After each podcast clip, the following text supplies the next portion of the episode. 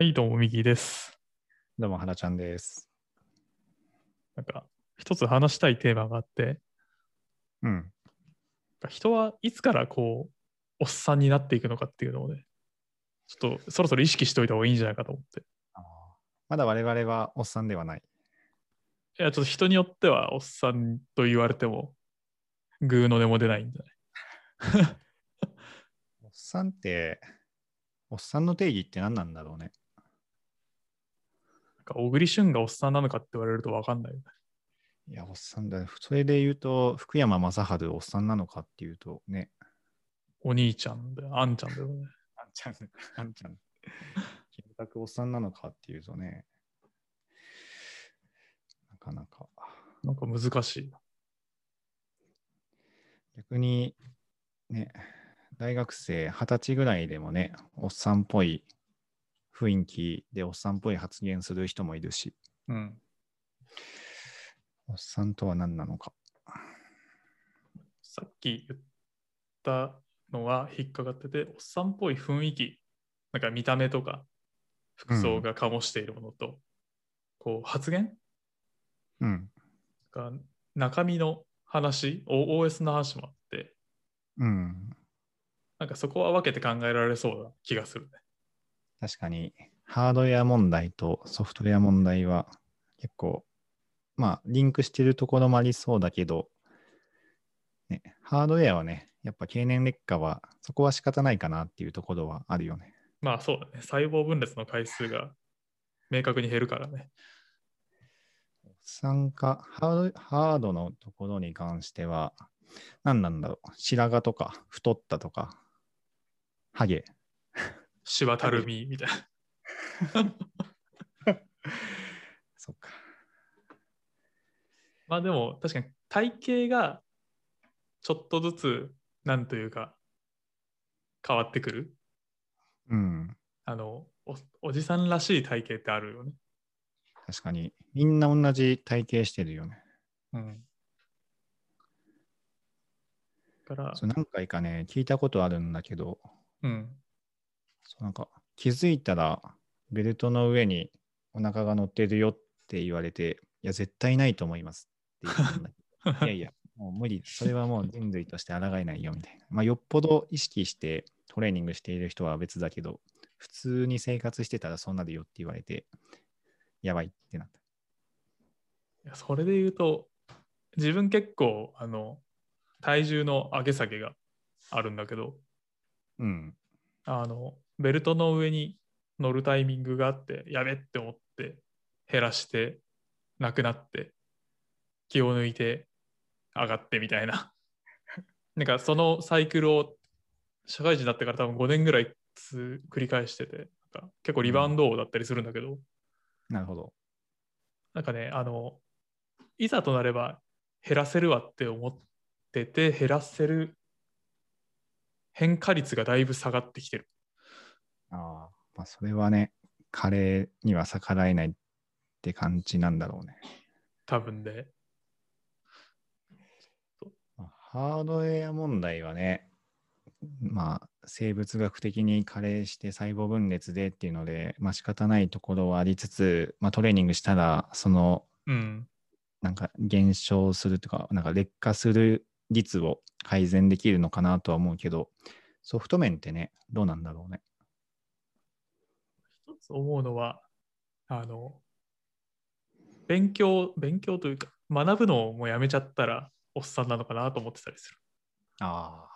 それはおっさんだね。なんか、おっさんだね、それは。好奇心なくなって、刺激がなくなりそうだしね。なんかずーっと地平線見て一日終わりそうな。それはそれですごいな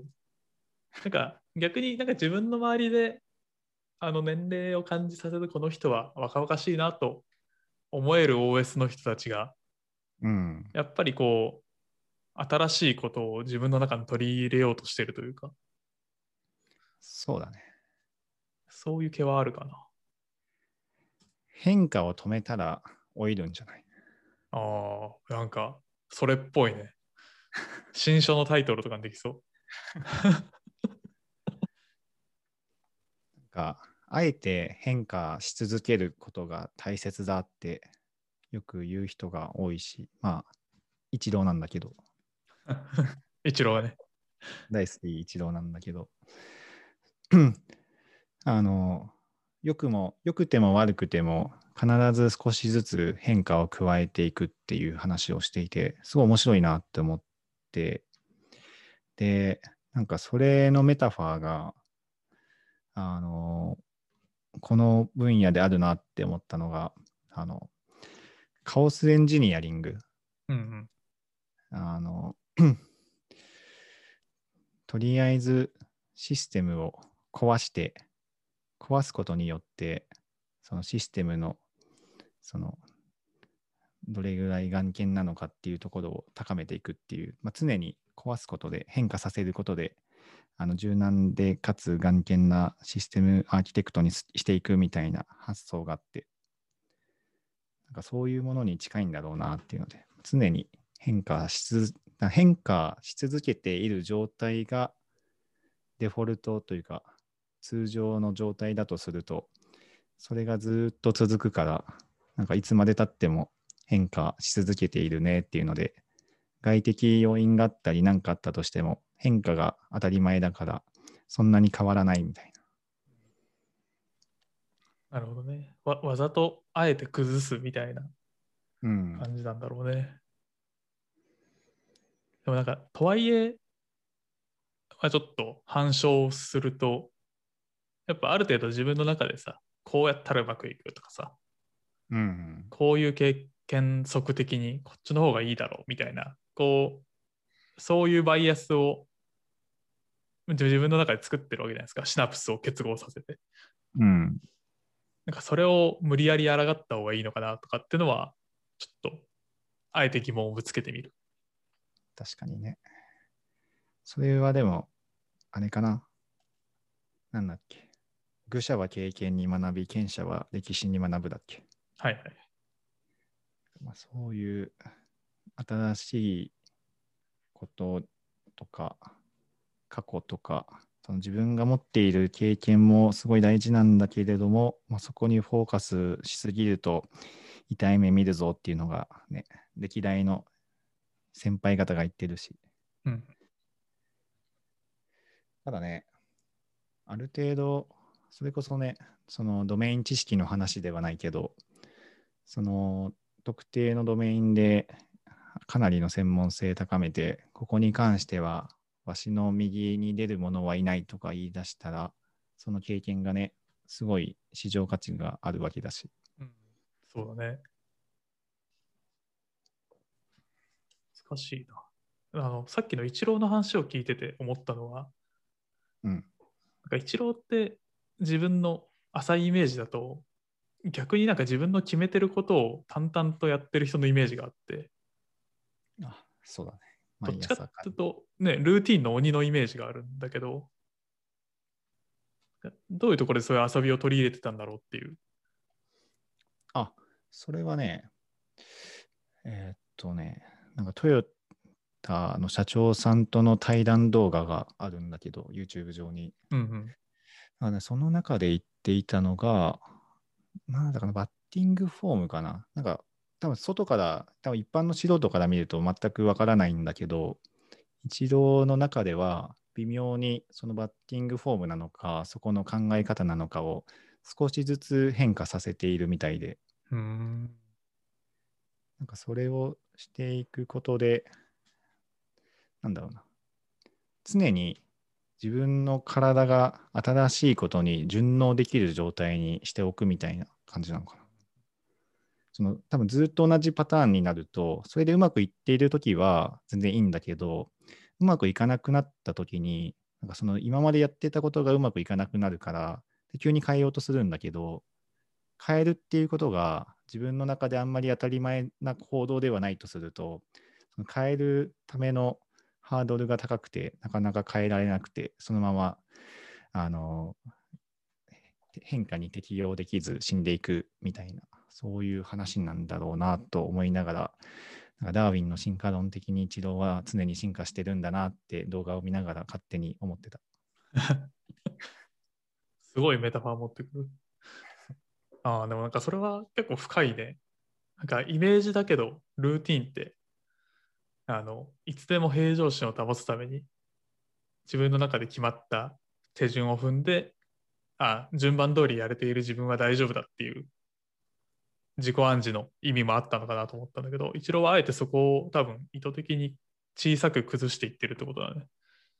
うん、あ多分ね、そこで言うと、2つあって、えー基本はルーティンを明確に持っていて、うんうん。まああのね、あの日露とかのモノマネのフォームしかり、その朝のカレーしかり、なんかそういったルーティンは当然あって、で、ルーティンを大事にしている理由は、その、えーと結果の責任を自分にもたらすことっていうのをなんか言っていて、その要はまあ AB テストができやすいってことだよね。うんうんうんうん。何そうだねも変えないから、もしうまくいかなくなったときに、なんかその何がその要因なのかっていうのが、なんかそれしか変えてないのであればこれだっていうので、なんかそこの AB テストをするためになるべく比較対象を小さくしているっていう話があって、まあルーチンを大事にするっていうのは多分そこの AB テストをしっかりやりたいっていう話なんだろうなと思っていて、ただそれだけだとなかなか変化に急に変化しなければいけないときに変化を変化が必要になったときに変化ができなくなることが怖いからなんかコアなコアなというかあのフォームなのかわからないけどそういうところは少しずつ変化させているっていうのを言ってたな。うん、なるほど。や、深いし、なんか結構腹落ちはしてて、その、なんかあれもこれもそれも変えてたら、なんか何が効いたのかわからないよねっていうのは多分あって、変える前のそのデフォルトのフローを作っておいて、まあそれをチューニングしているみたいな感じなんだろうね。すごく腹落ちをした。うん、広告のね AB テストみたいな感じで何変えここをこの表現に変えるとこれだけあの KPI 変わりましたっていうところがねまあ何を変えたらどう変わったのかっていうそこの因果関係をうまく見出してるんだろうなって思っていてでもなんかこのルーチンってねなかなか難しいよねっていうのがあってうん。なんか、ネタで、なんだったかな。ブラマヨ吉田が、毎朝品川で牛丼食べるのをルーチンにしてるとか言ってうん、それはただのおっさんの日常だって小杉が突っ込んでいて、ただのさルーチンってね、どれ、なんか身になるルーチンと、あのね、目的を持ったルーチンが必要なんだろうね。そういう AB テストなのかわかんないけど。あーでもなんかちょっとイメージしたのは結構似たようなことは思ってて、まあその毎朝牛丼食べるルーチンが別にいいか悪いかとかは置いておいて、なんかやっぱ日々の積み重ねでしかないんだなっていうのは結構改めて最近強く思うから、うん。毎日毎日その目標に向かって、目標なのか自分がありたい方向性なのかに向かって、ちゃんと1.01をかけていくとかっていうのがすげえ大事だなと思ってて。いや、ほんとその通りだと思う。なんか三木谷三木谷曲線。ね。なんか本当0.99をかけると自分のデフォルトのラインがどんどん下がってきてうん。なんか0.99を毎日かけることすら難しくなって0.98、0.97みたいな掛け算になっていくんだろうなってよく思いや、ほんと、まあね、一郎、だから一郎の言っているそれはやっぱり、ね、あの、引引退の記者会見とかでも結構強く言っていて、き記事にもなってたけど、ね、なんかその成長は小さな積み重ねだみたいな話は、まさにその通りだなっていうので、結局ね、誰かと比較が難しいからね、やっぱ、うん。その成長っていう観点だと、今現時点の自分の能力とか市場価値がどれぐらいなのかっていうのは他者比較が重要だけど自分の成長の伸びしろはね自分との比較でしかないからやっぱ今日の昨日の自分に勝つっていうなんか少年ジャンプみたいな感じだけどそういうことなんだろうね。いや、火曜券10倍なのか。あでもなんかそれを聞いてて思うのは、あの、やっぱり自分とのひ対比なんだというのは、そうなんだなと思ってて、うん。なんか、まあ、あるじゃん。なんか自分たちの時はこうだったんだよねみたいなのを、うん。こう、まあ、自分たちより後輩とかに言ってる時ってもうなんかおっさんやなと思うんだよね。ああ、それはね、おっさんだね。やっちゃうけどね、たまに。そうそう たまにやっぱこう、スッと出て、なんか別に企画する気もないし、多分話の種とかで言っちゃってるんだと思うんだけど、なんかそれってもう完全に自分、自分の中の自分との対比じゃないじゃん。うん、他者との自分のある時点の対比だから。そうだね。なんかそれを言い始めるともうおっさんなのではと、なんか急に思ったんだけど。あ相手のかい判断基準に自分の判断基準を無理やり入れ込んでしまうパターンはね、おっさんの特徴かもしれないね。最近の若者はって言い出してあそうそうそうそうもう終了だなって思いながら、なるべく使わないようにはしてるけど。ちょっとより一層気をつけないと思ってしまった。あ 確かに身の回りの、あ、この人はいけてる若いマインドを持ってるなと思う人は、あんまり他人と自分がどうとかっていうよりは、自分がどうっていう感覚かな。そうだね。あとやっぱそういう人って、なんだろう多分最近の若者はっていう発言が出てくるってことは、その自分と若者の間に結構大きな境界線を引いていて、うん。なんかそいつ、そいつは、そいつらからはなんか別に学ぶことはないみたいな、なんかそういう境界線を引いてる気がしていて、うんうん一方で、そういうなんか自分フォーカスしている、なんか50代のビジネススクールとか、あの50代でいい資格学んでいる人とかってさ、やっぱその年齢とか関係なしに、なんか誰からでも貪欲に学びますみたいなのが前面に出てるから、すごい謙虚だし、教えてくださいみたいな。こういう人は70歳、80歳になってもこんな感じなんだろうなと思って、そういう人はね、ソフトはやっぱおっさんじゃないなって思ったから、最初の話に戻るかもしれないけど、やっぱ学ばなくなったらっていうところなんじゃないかなって思ったね。全然異論ないです。はい。おじさんになるのは、日々が0.99倍になってきたらですね。そうだね。だから若いおじさんもいるんだね。若いおじさんもいるね。確かに、そういう意味だと。ソフトに関しては。ソフトに関して。あ、ハードもか。ハードはね、ちょっと身体的なあれもあるから、なかなか難しいけど、ソフト面はね、自分で変えられる要素だと思うし、なるべく若い若い OS を持って残りの余生を過ごしたいなと思いました。はい。綺麗なまとめをありがとうございます。残りの余生あと70年ぐらいあるんですけど。そのためにハード面はトレーニングして、あの現状維持します。はい。いや、ほんとその通りだわ。頑張りましょ